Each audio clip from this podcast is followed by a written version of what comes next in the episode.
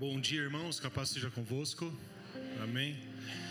Abra sua Bíblia, por favor, no Evangelho de João, no capítulo 11, versículo 1. Nós vamos ler poucos versículos, é até o 40, mas vai valer a pena. Amém? Antes disso, vamos orar? Feche seus olhos, curve seu semblante, ore para que Deus possa nos abençoar nessa manhã. Senhor, muito obrigado por esse dia que o Senhor tem nos dado, obrigado pela graça que o Senhor tem derramado sobre nós a todo tempo. E eu peço que a Sua palavra possa também, nesse momento, falar conosco e que o Seu Espírito possa comunicar aos nossos corações, de acordo com cada necessidade, que a palavra possa ser mais uma vez transformadora. Nós estamos dispostos a isso, com os corações abertos. E com a sua ajuda, sabemos que a sua palavra não voltará vazia. Em nome de Jesus nós oramos. Amém. Antes de nós lermos esse texto, que você já deve ter identificado aí, uh, eu queria fazer uma breve introdução, muito rápida mesmo, antes de nós lermos, sobre o mês que nós estamos vivendo, que é o mês de dezembro, que se aproxima o Natal. Né? Se você não se deu conta, o Natal já é semana que vem. Então, as coisas acabam passando muito rápido e, esse mês é um mês em que parece que ele é mais curto ainda. Não sei se você tem essa impressão. Quando você pisca, já praticamente acabou, não é? E na semana passada, nós começamos a falar sobre esse evento que, que é o nascimento de Jesus, que é chamado de Advento, e falamos sobre a paz, né? Jesus como príncipe da paz, aquilo que o profeta Isaías, há 700 e poucos anos antes de Cristo, tocado por Deus, ele traz que um filho nos nasceu, um filho se nos deu e o seu nome será maravilhoso, conselheiro, Deus forte, o Pai da eternidade e o príncipe da paz. Jesus é aquele que traz paz à nossa vida e foi isso que nós fomos abençoados na semana passada. E hoje, o tema do advento e, e aquilo que nós vamos pensar é uma outra característica de quem tem o encontro com Jesus, que é uma vida renovada na esperança. Ou seja, Jesus ele nos traz paz, mas ele também nos traz esperança. E é interessante que a expectativa da vinda de Jesus, da vinda do Messias, representa muitas coisas. Mas antes de tudo, representa a esperança num novo tempo, a esperança de um novo começo. Quantos de nós aqui não fazemos planos para o ano que se inicia? Você já deve ter a sua lista, não é?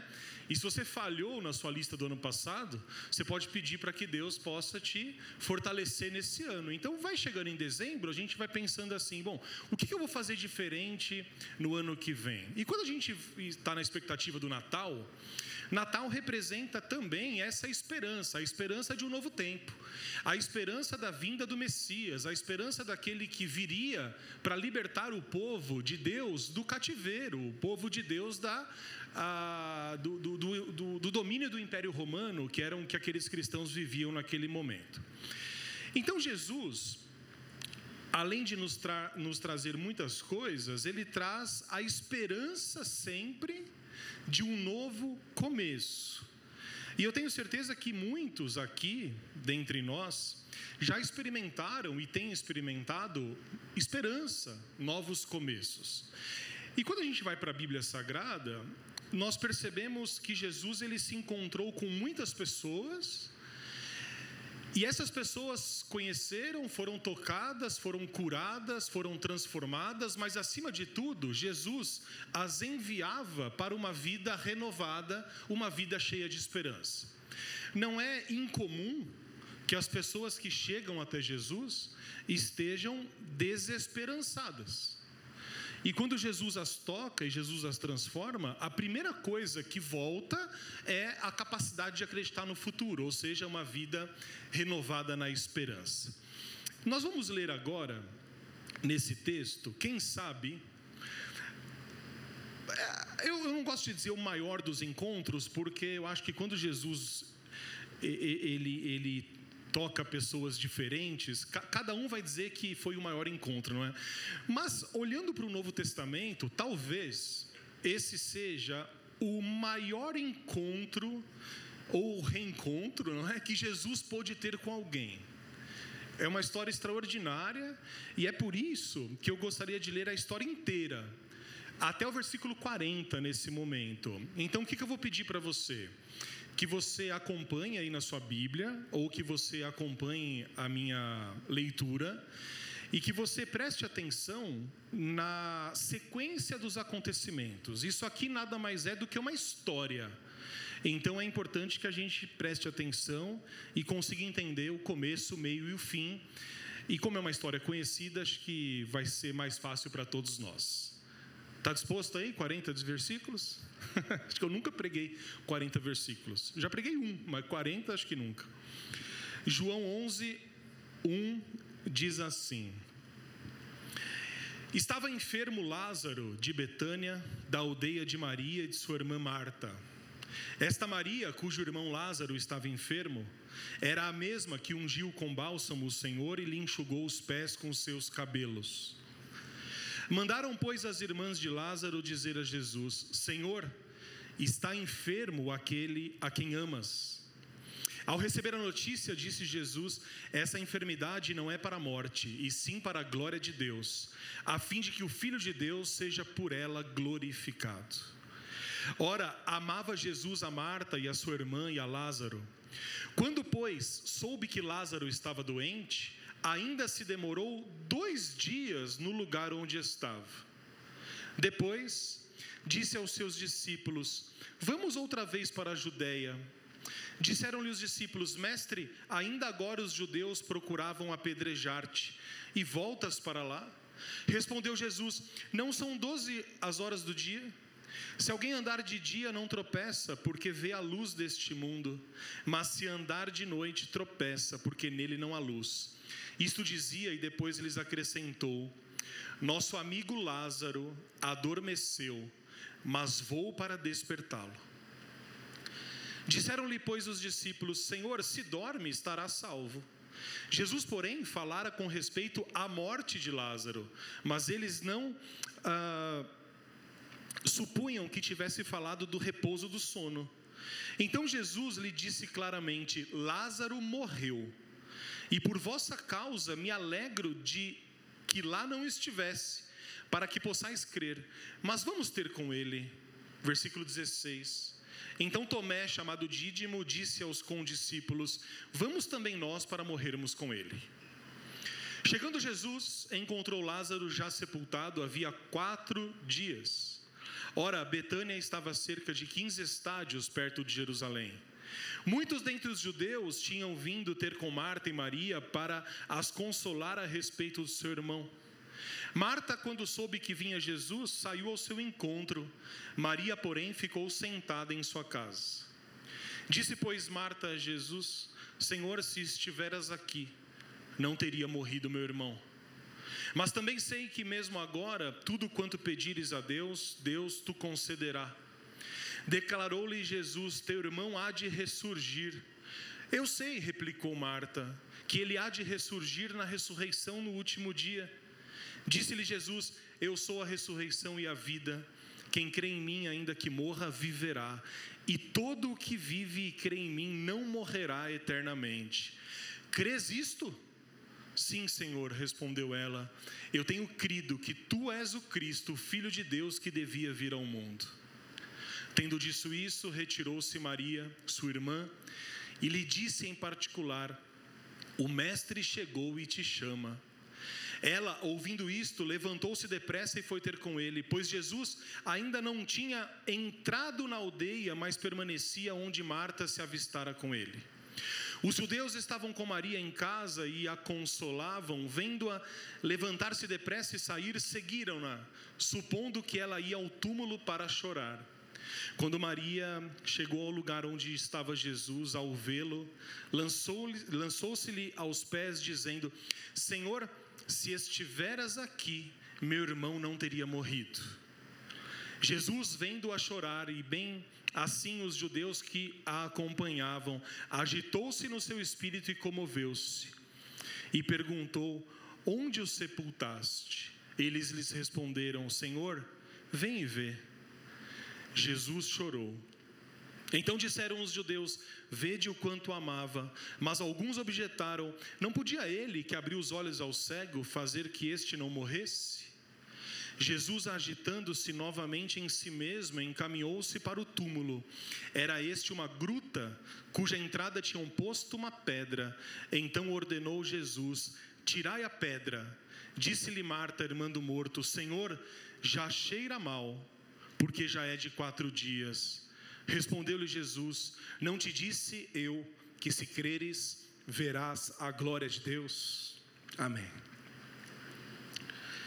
Meus irmãos, essa história é uma história muito difícil de, de entender, assim, de imaginar exatamente o que estava acontecendo aqui. Fato é que nós estamos diante de uma certeza: Lázaro estava doente, Lázaro adoeceu. E o que, que acontece e o que aconteceu aqui quando Lázaro adoeceu? As suas irmãs que conheciam Jesus e eram testemunhas dos milagres que Jesus tinha feito e já tinham convivido com Jesus, mandaram o recado a Jesus. Se você prestar atenção, e a gente vai olhar algumas partes desse texto, o recado que elas mandam é um recado diferente, é um recado simples, é um recado tocante. Não é um recado que exige de Jesus uma presença imediata. Elas dizem assim: avisem ao Senhor que aquele a quem ele amas está enfermo. As irmãs sabiam que Jesus, recebendo esse recado, Jesus ia entender a gravidade do problema. Não era uma doença comum, uma gripe passageira, mas era de fato uma doença que poderia levá-lo à morte. E nós bem sabemos que quando alguém que nós amamos adoece, o que, que nós fazemos? Né? Nós utilizamos todos os recursos que temos à nossa mão, não é assim? Então nós vamos ao médico, nós compramos os remédios, nós fazemos os tratamentos, porém, o que essa história nos ensina num primeiro momento é que, mesmo se utilizando de todos os recursos, e aquelas irmãs deveriam ter usado todos os recursos que elas tinham para salvar Lázaro, há um momento que a gente tem que se lembrar de Cristo. E elas se lembraram de Cristo. E o modo como elas se lembraram de Cristo era o Cristo compassivo, era o bom pastor, é aquele que dá a vida pelas suas ovelhas. Ou seja, quando elas mandaram o um recado a Jesus, a situação já era é, desesperadora, é provavelmente uma situação muito e muito difícil. No versículo 5, você pode acompanhar aí, há um trecho muito interessante sobre a relação que Jesus tinha com esses três irmãos. O texto diz assim: Jesus amava a Marta e a sua irmã Maria e também a Lázaro. E aí você deve pensar assim: bom, mas apesar desse amor todo, quando Jesus recebeu o recado, o que, que aconteceu? E aí é interessante que a gente possa pensar nas nossas reações. Quando você recebe um recado urgente, o que, você faz? Eu não sei se você já teve essa experiência de seus filhos estarem na escola e o telefone toca e é a escola. E aí você já atende sabendo, não é? Aconteceu alguma coisa. Caiu, machucou, vou ter que buscar. Não é assim que acontece? Então você para tudo que você está fazendo e você sai correndo e, e, e, vai ver o que aconteceu. Já passei por isso. Meu filho já bateu a cabeça na escola uma vez. E, e aí você fica até você chegar e ver. Ou seja, quando você recebe o recado de que alguém está doente, e mais do que isso, de que alguém está à beira da morte, qual que é a sua reação? Eu me lembro de uma experiência muito interessante que eu tive Num domingo, o pastor disse assim para mim: você precisa visitar o irmão lá no hospital. Eu falei: ah, tudo bem, é, eu visito. Qual é o horário de visita? E aí eu organizo. É domingo, tem dois cultos. Então amanhã eu vou, ou em algum momento. Aí ele virou para mim e falou assim: tem que ser agora. O que, que é esse tem que ser agora? De fato, a pessoa estava precisando daquela visita. E eu me lembro que eu fui aqui e eu saí da visita, o irmão foi entubado e faleceu na madrugada. Ou seja, existem situações que exigem de nós uma certa urgência. E Jesus recebeu esse recado: Senhor, aquele a quem tu amas está doente. Mas de modo muito estranho, Jesus recebeu o recado e Jesus demorou para tomar uma atitude, e provavelmente a atitude que as irmãs esperavam. Olha só o que está escrito no versículo 6 ali no final. Ainda demorou dois dias no lugar em que estava, dois dias. Lázaro estava à beira da morte, Jesus amava Lázaro, e Jesus ficou ali durante dois dias. E aqui tem um aspecto importante para nós que é algo difícil de crermos. É reconhecer, meus irmãos, que Deus, ele é o Senhor do tempo. Só que nós, muitas vezes, não temos essa percepção, ou seja, é como se Jesus, o nosso Deus, estivesse submetido à nossa urgência, ao nosso tempo.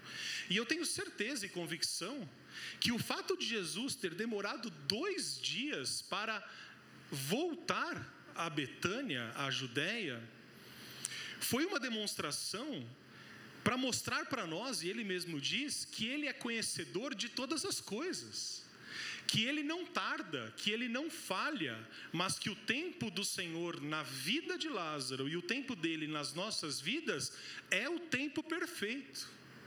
E isso nos mostra uma série de questões. A gente quer as coisas para ontem, não é? Nós não temos paciência mas quando nós pedimos ao Senhor qualquer coisa, Ele sabe o momento certo de agir. E quando a benção dele vem nas nossas vidas, aí sim a gente reconhece: puxa vida, ainda bem que não foi antes, ainda bem que foi agora, porque o tempo do Senhor é perfeito. Só que quando isso acontece, a provisão já está nas mãos do Senhor, mas nós não enxergamos. E isso pode causar em nós uma certa impaciência. É como se a gente dissesse: Senhor, vai logo que eu estou precisando. Senhor, faz logo isso aqui, porque não é para amanhã, não é para daqui uma semana, é para hoje. Mas, meus irmãos, Deus ele conhece todas as coisas e ele conhece cada uma das nossas necessidades. Então, quando a necessidade vem, ele já tem a provisão. O que nós temos que fazer é descansar em Cristo, crer, não nos impacientarmos e esperar que o tempo certo vai chegar. E aí o texto continua falando que antes de voltar para Betânia, na Judéia, né, Jesus disse aos discípulos que estavam com ele uma frase que, dentro do contexto, ficou mais estranho ainda, mas ao mesmo tempo justificava a demora de Jesus. Olha só o que está escrito no versículo 14: Nosso amigo Lázaro adormeceu, mas eu vou para despertá-lo. Eu acho essa frase tão é, tocante e tão bonita em diversos aspectos, porque a gente percebe daqui a pouco que Jesus não está falando do sono. Os discípulos acharam que era do sono. Jesus estava falando sobre a morte.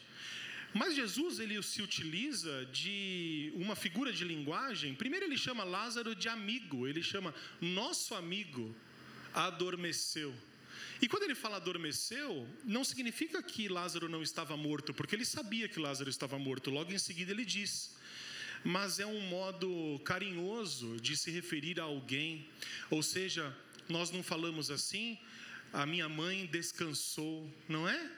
O meu pai descansou. É isso que Jesus está dizendo. O nosso amigo Lázaro, ele adormeceu, ele descansou.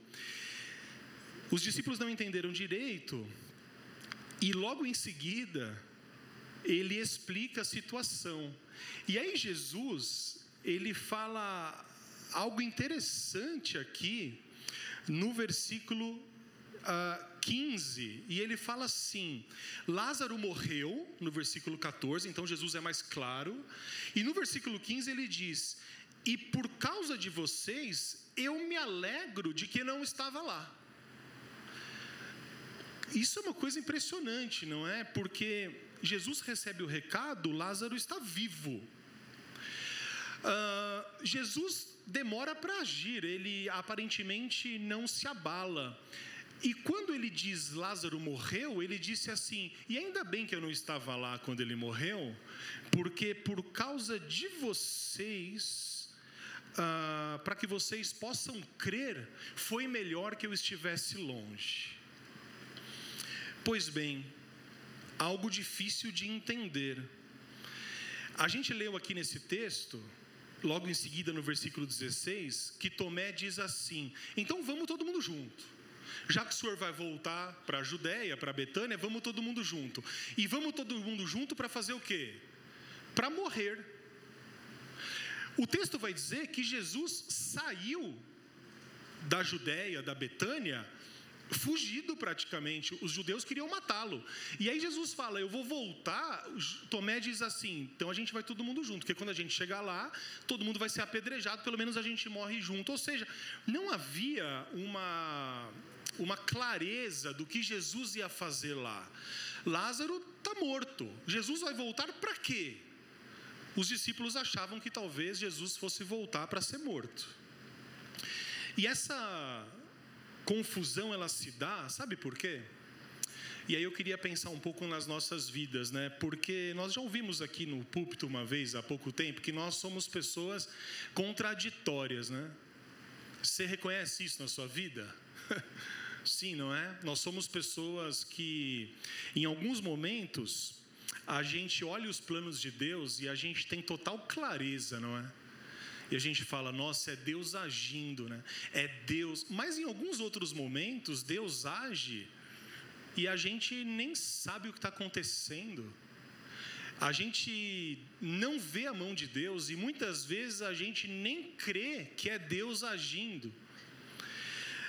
Nós somos pessoas que às vezes temos a nossa fé fervorosa, fortalecida, só que as fraquezas, quando aparecem, elas têm a impressão que a nossa fé ela vai toda embora. Você já passou por isso? E você sabe que essa mistura nos deixa um pouco confusos. Confusos em relação a quê? A entender aquilo que Deus ele é capaz de fazer. Então Jesus estava explicando aos discípulos aqui o que, que ia acontecer. Jesus diz assim aos discípulos: Lázaro morreu e eu volto para despertá-lo. Se vocês crerem, ele diz isso em seguida, vocês verão a glória de Deus. Mas os discípulos não têm essa clareza e eles vão quase que obrigados junto com Jesus e praticamente prontos, como Tomé disse aqui, para morrer. E aí o texto vai dizer que Jesus chegou ao destino, uma viagem relativamente longa, a Betânia. Quando Jesus chega, eu queria que os irmãos fossem no versículo 21. Jesus foi recebido por uma das irmãs, por Marta. Olha só que coisa. Você deve ter irmãos, não tem? Todo mundo aqui tem irmão? E aí as pessoas às vezes falam assim: Meu, recebeu a mesma criação e um é abençoado, é São Paulino, o outro é corintiano. Como pode? Como pode? Recebeu a mesma criação e esse aqui é tão esforçado, o outro é tão preguiçoso. Recebeu a mesma criação e a gente tem essas coisas na nossa vida, não é? Você sabe que Marta e Maria, elas eram irmãs, mas eram pessoas diferentes. Maria, ela provavelmente tenha ouvido que Jesus estava no caminho, mas ela continuou na sua tristeza do luto. É interessante, e Marta sai correndo, ou seja, Marta é uma das irmãs que às vezes é mal falada, é, mais vi, é mal vista, porque Jesus depois, antes disso, né? Jesus ele, ele dá uma bronca em Marta, né? Não sei se os irmãos se lembram disso, né? Jesus está na casa delas e aí Maria tá toda lá quietinha, ouvindo, né? E Marta está fazendo café, está fazendo bolo e a gente às vezes ouve, aí Jesus fala assim: Marta, para um pouco, vem fazer igual sua irmã. Só que tem uma outra questão aqui também, né? Marta, que era toda agitada, uma outra personalidade, foi a irmã que foi ao encontro de Jesus. Enquanto Maria estava passiva, chorando luto e, e, e de modo muito é, compreensível, Marta ouviu que Jesus estava e Marta saiu correndo. E aí, no versículo 21, tem um trecho muito bonito, assim, muito interessante, que ela recebe Jesus e ela diz assim no versículo 21: Senhor, se estivesse aqui, meu irmão não teria morrido. Ou seja, Marta recebe Jesus com um lamento, mas, olha a personalidade de Marta, no versículo 22, esse lamento, ele dá lugar a uma palavra de esperança, uma palavra tímida, mas uma palavra de esperança.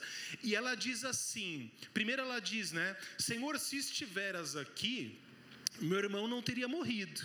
E aí no versículo 22, mas também sei que mesmo agora, com meu irmão morto há quatro dias, tudo que o Senhor pedir ao Pai, o Pai o concederá assim, é uma palavra de alguém que está enlutada, desesperada, mas é alguém que está diante do Senhor do tempo. É alguém que está diante do Messias enviado, daquele capaz de, talvez no pensamento dela, levantar os mortos do túmulo. Havia o lamento, e isso é uma esperança. Por quê? Para nós, porque temos o direito de lamentar, temos o direito de nos entristecer. Temos. Na verdade, a gente vai ver que Jesus, logo depois, se entristece.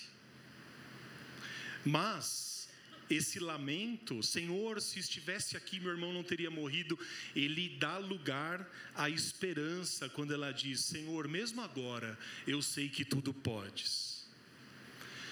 A situação não era fácil, não era simples, muitas vezes, como não é simples nas nossas vidas. Você já esteve num lamaçal? Você já esteve diante de uma situação que você olha e diz: Senhor, não tem nada o que possa ser feito? Mas você pode dizer isso ao Senhor, dizendo: Senhor, a situação é muito difícil, não tem mais jeito, porém, Senhor, tudo podes. E é isso que o texto vai dizer, ou seja, a situação era uma situação de morte, uma situação definitiva. Lázaro estava morto. E aqui tem um aspecto interessante: Lázaro estava morto há quatro dias. Além da questão física de cheirar mal, havia naquela época, principalmente ali na Judéia, uma compreensão judaica de que após a morte a alma permanecia no corpo do morto por três dias.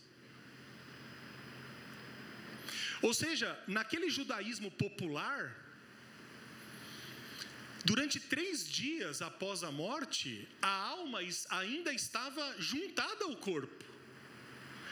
E Jesus chega propositalmente, eu acredito, depois de quatro dias. Ou seja, a alma nem está mais no morto. Não há nenhuma chance. E aí, a gente vai para frente. Jesus ele recebeu o recado, como nós vimos, e demorou dois dias para voltar. Somado o tempo dessa viagem, Lázaro estava morto já há quatro dias. O versículo 39, eu quero que você leia comigo, diz assim: Marta, irmã do morto, disse: Senhor, já cheira mal, porque é de quatro dias. O versículo 39 começa dizendo assim: Jesus dando uma ordem às pessoas. Então ordenou Jesus: tirai a pedra. Quando Jesus chega, ele é recebido por Marta, depois a gente vê que Maria também se aproxima junto com os outros. E Jesus não se abala. Jesus ele diz: "Tira a pedra do túmulo". O que, você faria numa situação dessa? Aquilo que Marta fez, provavelmente. Senhor, deixa. Já cheira mal. É, é, o, o cheiro da morte, ele vai invadir esse lugar. Senhor, já faz quatro dias. Eu creio que ele vai ressuscitar no último dia, na ressurreição dos mortos, mas não precisa abrir a pedra, ah, ele já está lá, ele já está há um tempo. Então Jesus tenta explicar o que estava para acontecer, mas Marta não entendia, assim como ninguém entendia.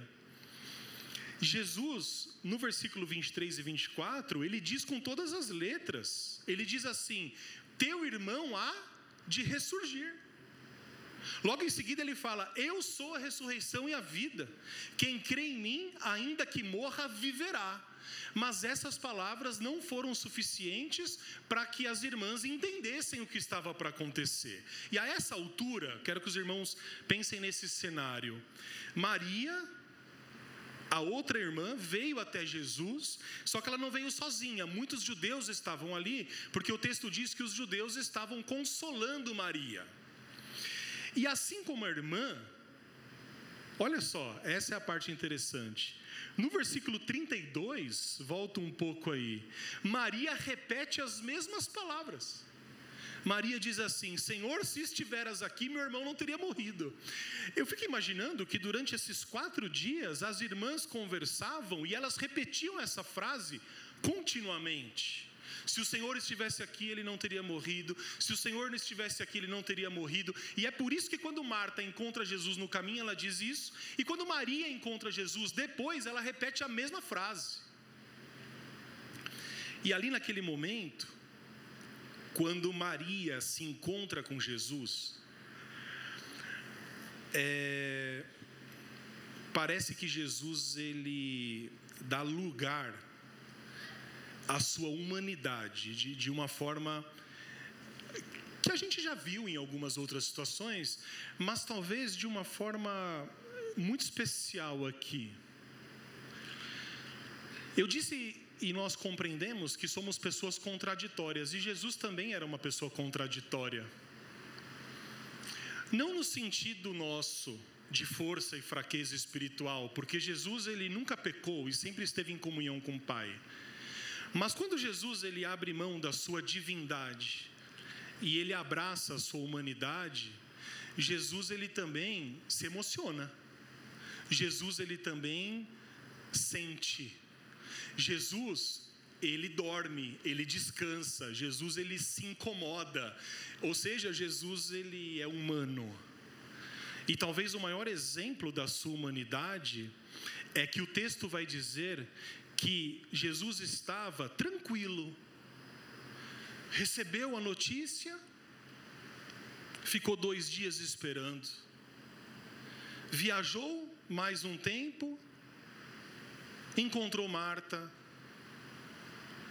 Marta o encontra, Jesus fala sobre a ressurreição. Se creres, verás a glória de Deus. Quando Jesus fala aos discípulos antes, ao receber o recado, Lázaro morreu, mas eu vou para despertá-lo. Jesus sabia o que ia acontecer. Os irmãos entendem? Jesus não decidiu ressuscitar Lázaro na hora que chegou ali, mas pela primeira vez no texto, parece que Jesus sentiu a dor daquelas pessoas sentiu a dor das irmãs e de todos os judeus que estavam lá. Jesus, ali, nesse momento, ele se identificou com a dor daquele que estava passando por luto. E Jesus ele é assim. Porque o escritor aos Hebreus vai dizer que nós não temos um sumo sacerdote que não se compadece das nossas fraquezas. Ao contrário, nós temos um Deus, o próprio Cristo encarnado, que viveu como nós e por isso ele pode se compadecer das nossas fraquezas, dos nossos sentimentos. Então, quando eu estou enlutado, quando eu estou ansioso, quando eu estou deprimido, quando eu estou desesperançado, Jesus, ele vem e primeiro ele se identifica conosco. Primeiro, ele diz assim a nós: Filho, filha, eu entendo o que você está passando, eu não estou distante de você. E depois ele vem com a provisão. O texto diz que quando Jesus viu Maria chorando, Assim como todas as outras pessoas, o texto vai dizer de uma maneira muito profunda: o seu espírito agitou-se e Jesus comoveu-se. E aqui está registrado a famosa passagem no versículo 35: Jesus chorou. E quando Jesus ele chora, isso causa uma reação nas pessoas. E aqueles judeus, alguns olhavam e diziam: Olha só, veja como amava Lázaro. Mas outros, como era típico, escarneciam e dizia: Está chorando, mas se quisesse, podia ter chegado antes. Se quisesse, não teria demorado dois dias lá. Se quisesse, Lázaro estaria ainda vivo. E é nesse cenário que Jesus está, ou seja, você tem o túmulo, você tem aquelas pessoas emocionadas, uma situação desesperadora, Jesus comovido e com o espírito agitado, e agora, é só agora, nesse cenário ideal, que Jesus decide fazer o que veio para fazer. E aí eu queria ler com os irmãos o versículo 39. Então ordenou Jesus, Tirai a pedra. Disse-lhe Marta, irmã do morto: Senhor, já cheira mal. Porque já é de quatro dias. Versículo 40. Respondeu-lhe Jesus: Não te disse que se creres verás a glória de Deus? Ou seja, Jesus está pronto para fazer um milagre. Entenda essa expectativa. Jesus ele está à beira de fazer talvez, talvez na minha opinião, assim, o maior dos milagres que foi feito, simbolicamente, o maior dos milagres. E Jesus começa a agir e Marta atrapalha, atrapalha na boa intenção, mas atrapalha. Ou seja, Jesus está fazendo as coisas e a gente também atrapalha Jesus com a nossa falta de fé, com a nossa incredulidade. É como se a gente não se sentisse merecedor daquilo que Cristo está fazendo por nós. Ora, não somos merecedores mesmo, mas por isso que é graça, não é? Então a gente brinca, a gente fala assim na nossa vida cotidiana, quando a esmola é demais, o que, que acontece? Os santos confia. Quando você é bem tratado demais, você fala: Nossa, o que está acontecendo? Eu tive uma experiência um tempo atrás uh, com a energia elétrica lá que, meu, ia ficar sem luz lá, ia cortar minha luz por um problema lá. E, e aí eu conversei com o irmão aqui da igreja e ele tinha passado pela mesma situação. E ele já foi sincero, assim, mas me deu uma desanimada, cara. Falou assim: ih, rapaz, ó, fiquei 10 dias sem energia. O irmão tá aqui, sabe o que é? Falei, só falta por, uma, por um, um, erro lá. Não foi não pagamento, não, viu, irmãos? Podia não ter pagado, mas não era isso, não. Era um negócio de nome lá. E aí eu falei, ah, rapaz, vou tentar resolver. liguei, liguei, fui falar com o atendente em outro estado, a pessoa foi muito. Quando parecia, depois de um tempão, que tudo ia dar certo, a pessoa falou para mim: Ih, não vai dar, você vai ter que ir na agência. Sabe o que significa ir na agência, né? Você não tem depressão? A pessoa fala assim, você precisa ir na caixa. Ah, é, não, pode acabar o seu dia. Para mim, acaba a semana. E tal. Liguei pro irmão, mandei a mensagem, falei assim, e aí, você foi lá? Falei, fui. Ele falou, o primeiro dia eu fiquei cinco horas, não resolvo. Bom, o que, que eu fiz? Eu levantei na força do, do amor. Almocei, comi bem. E falei, não vou de manhã não. Porque a minha estratégia foi assim: eu estava de férias, foi em julho. E eu falei assim: a, a, o negócio fecha às 5 da tarde. O que, que eu vou fazer? Eu vou chegar lá umas quatro. Eu pego a senha e assim, é melhor ficar das quatro às seis, que tá todo mundo querendo ir embora, do que ficar das oito às cinco, né? E fui. Cheguei lá, levei uma sacola, umas quatro bananas, um monte de. Levei comida, falei, vou ficar aqui. Peguei a fila. Cheguei na moça, rapidinho, né? Tal. Lá dentro tinha umas 50 pessoas, lá fora pouca gente para enganar. Cheguei para ela e falei, moça, eu preciso passar essa conta aqui pro meu nome e tal. Qual que é o seu CPF? Eu tinha, pessoal, irmãos, eu tinha impresso documento, um monte de coisa. Seu CPF? Ah, tá pronto. Hã? Falei, meu, eu vim preparado. Não, tá tudo bem, tá tudo pronto. Falei, você tem certeza? Aí a gente não acredita. Eu falei, você pode imprimir para mim esse negócio aí? Porque se os caras for cortar a luz lá na minha casa, eu vou ter que mostrar isso aí. Imprimiu, eu olhei.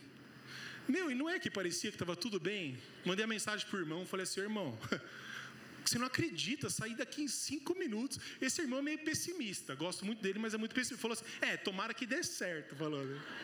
Não, acho que ele não falou isso não, estou inventando. E deu tudo certo.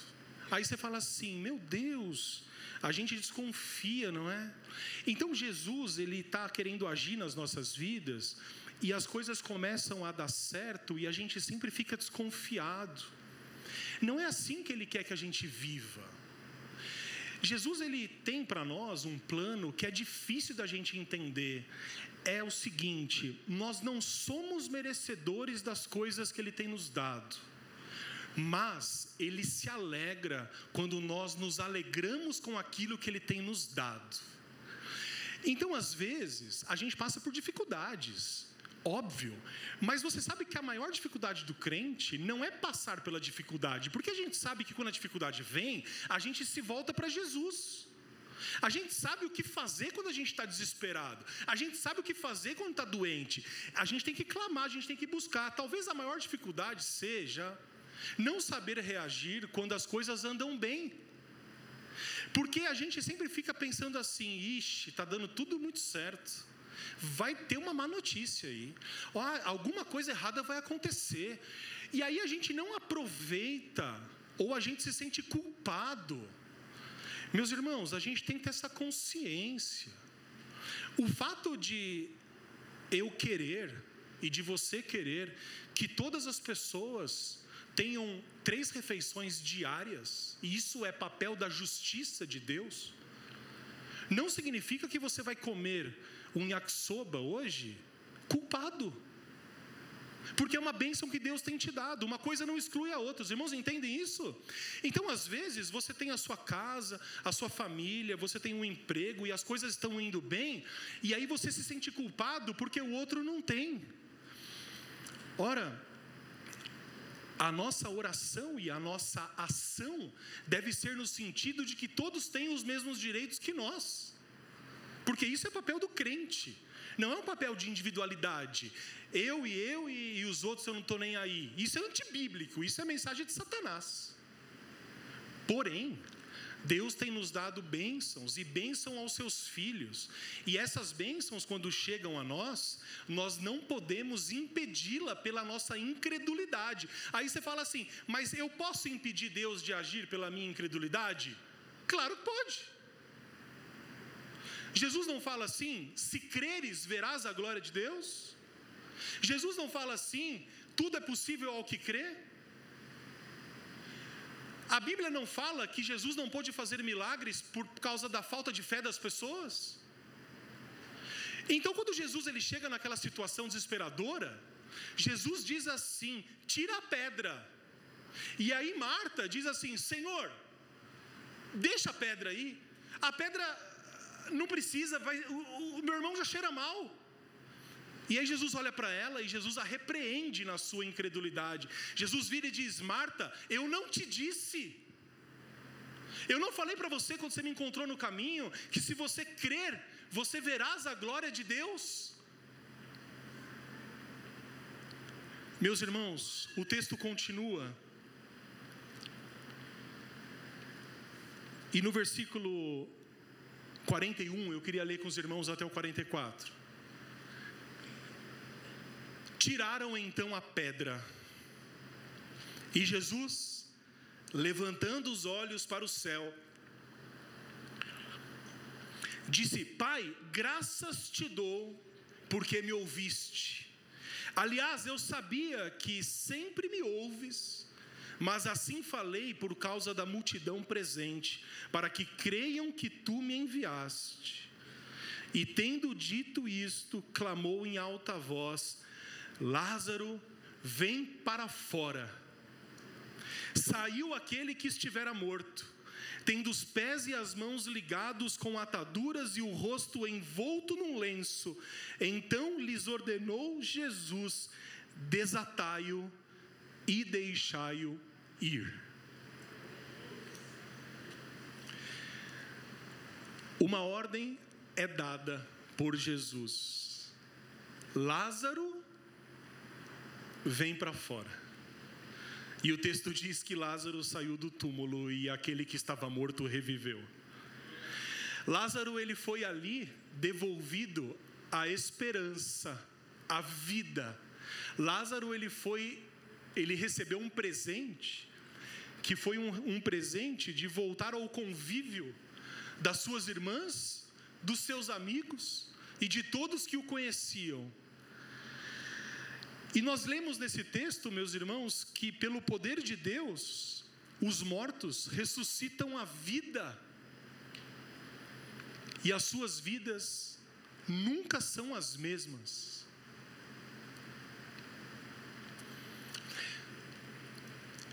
E nós temos no nosso coração uma dose de incredulidade tal, como acometeu Marta durante um tempo, que a gente não crê no poder de Deus. E aí nós lemos esse texto e a gente diz assim: ah, mas não existem mais milagres como esse hoje em dia.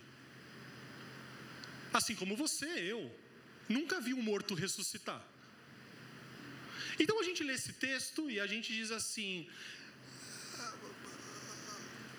os milagres não existem, os mortos não ressuscitam mais.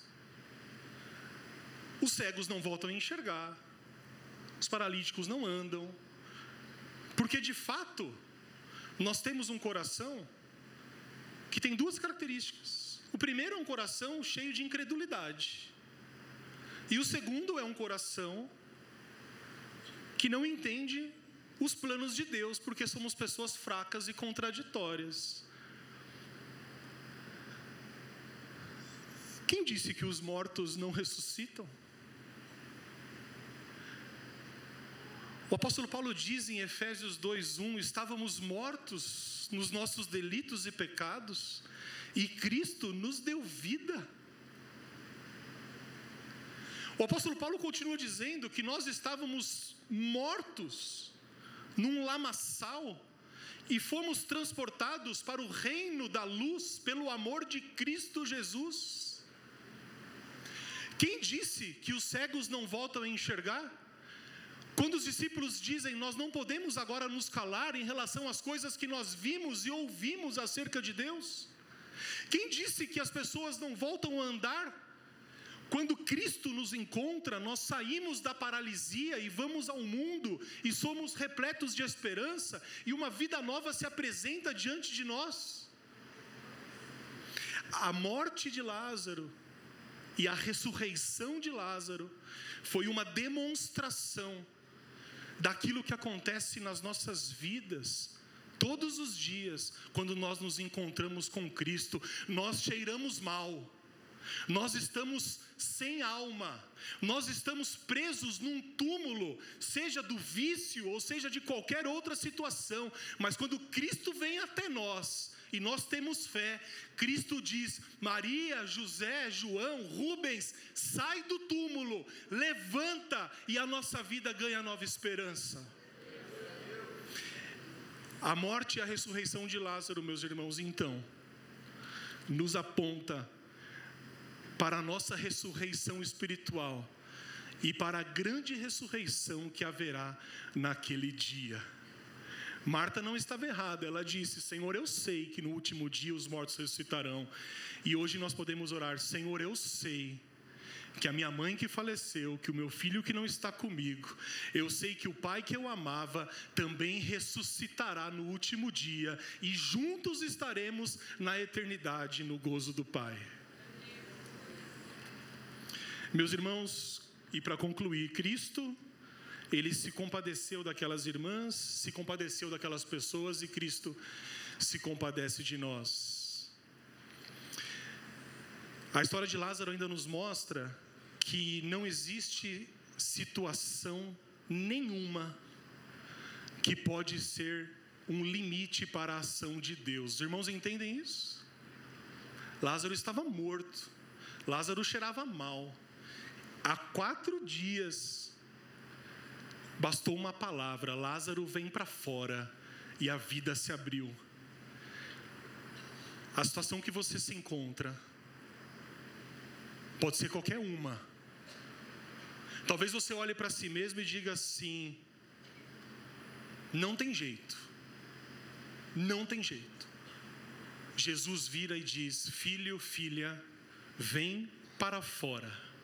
Vem para a vida, vem para um novo começo, vem para uma vida cheia de esperança. Essa é a mensagem de Deus de esperança para todos nós. Que Ele nos abençoe. Curve seu semblante nesse momento em nome de Jesus.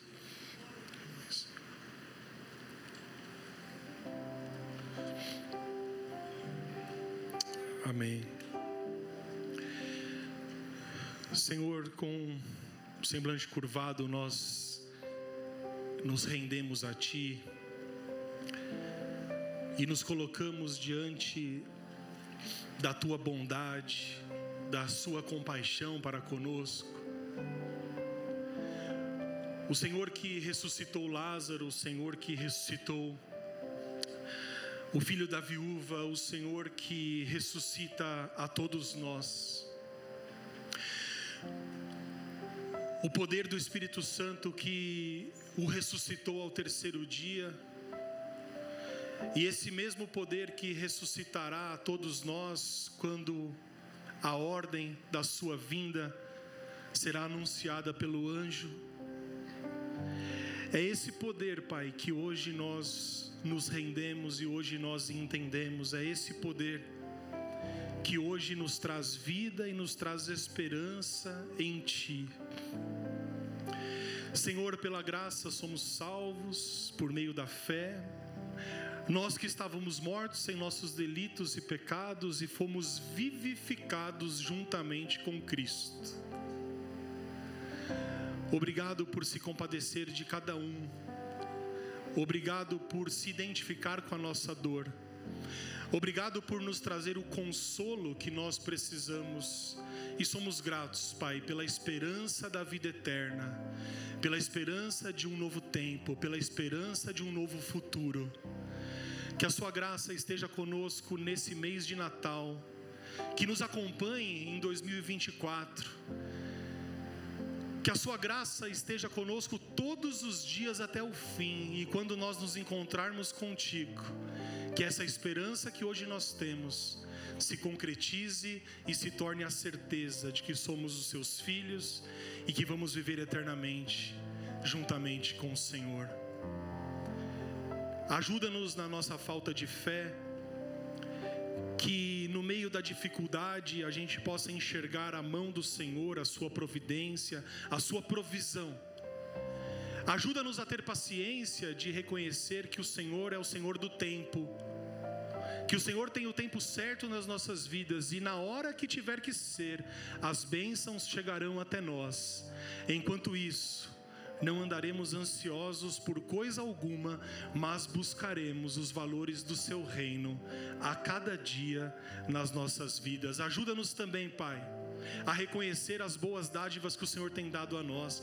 Ajuda-nos a ter um coração grato e dependente de Ti com as coisas boas que o Senhor tem derramado a nós. Assim, a Sua palavra, mais uma vez, faz sentido nas nossas vidas Oramos em nome de Jesus. Amém.